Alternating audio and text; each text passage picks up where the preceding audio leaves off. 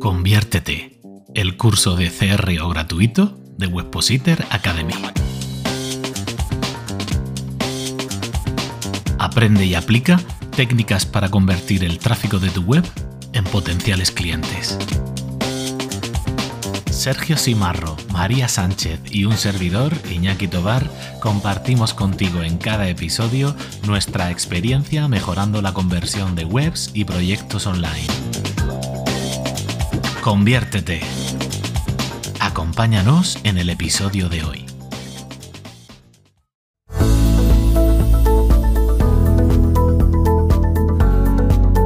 Para asegurarte que estás entendiendo todo lo que llevamos visto hasta ahora, te voy a contar un ejemplo práctico que simularía un caso real.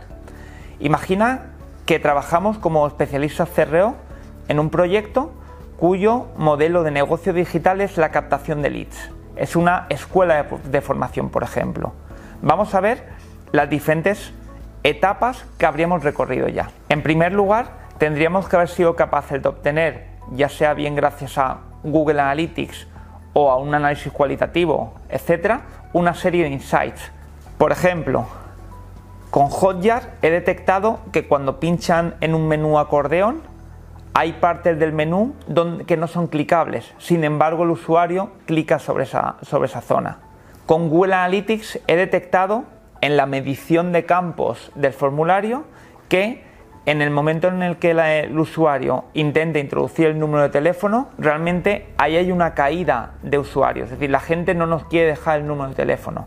Y por otro lado, gracias a las grabaciones realizadas, detectamos que en el momento de enviar el formulario al usuario no acaba de, llamarle la atención lo que está haciendo, con lo cual abandona. Yo tendría, fijaos, mis tres cosas trazadas. Segundo punto, es importante que todo lo que estemos haciendo lo llevemos de alguna manera mapeado. ¿Cómo? Estableciendo una segmentación en torno a qué tipo de páginas serían las que se verían afectadas por esta mejora, si es algún segmento de público concreto el que es afectado, es decir, un tráfico del de Instagram, un tráfico del de CPC, etcétera, de modo que yo eso también lo lleve muy atado desde el principio y no tenga que improvisar conforme vaya avanzando. Y ahora, una vez tenemos esto bien definido, vamos a plantear las hipótesis o soluciones a esos problemas. Habíamos visto que teníamos un problema con los campos del formulario, donde el usuario no quiere dejarnos el número de teléfono.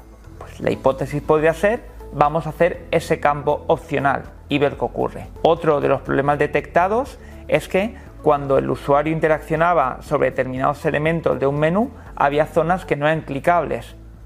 Vamos a hacer que toda esa capa sea clicable y ver qué es lo que ocurre. Y por último, lo que detectábamos es que la zona de llamada a la acción principal no era lo suficientemente atractiva, pues en lugar de dejar el elemento actual, vamos a introducir un elemento mucho más atractivo para el usuario. Por ejemplo, en el botón introducir un pequeño claim que fuera este mes 10% de descuento o últimas unidades, algo que pueda ser mucho más atractivo. Con esto espero que te haya quedado mucho más claro el punto hasta el que hemos llegado ahora.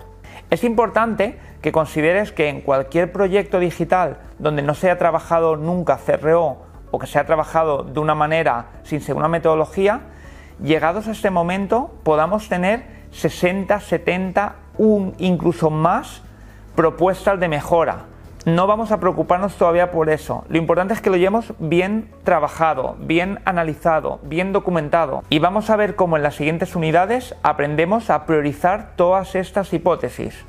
Para mí lo importante es que hayas seguido el modelo. Si continuamos de esta manera, llegaremos fácilmente hasta el tercer escalón. Conviértete el curso gratuito de técnicas de conversión de Webpositor Academy. Si quieres disfrutar del vídeo explicativo de esta lección, además de acceder a materiales y recursos extra, entra en conviértete.es y comienza a convertir el tráfico de tu web en potenciales clientes conviértete.es.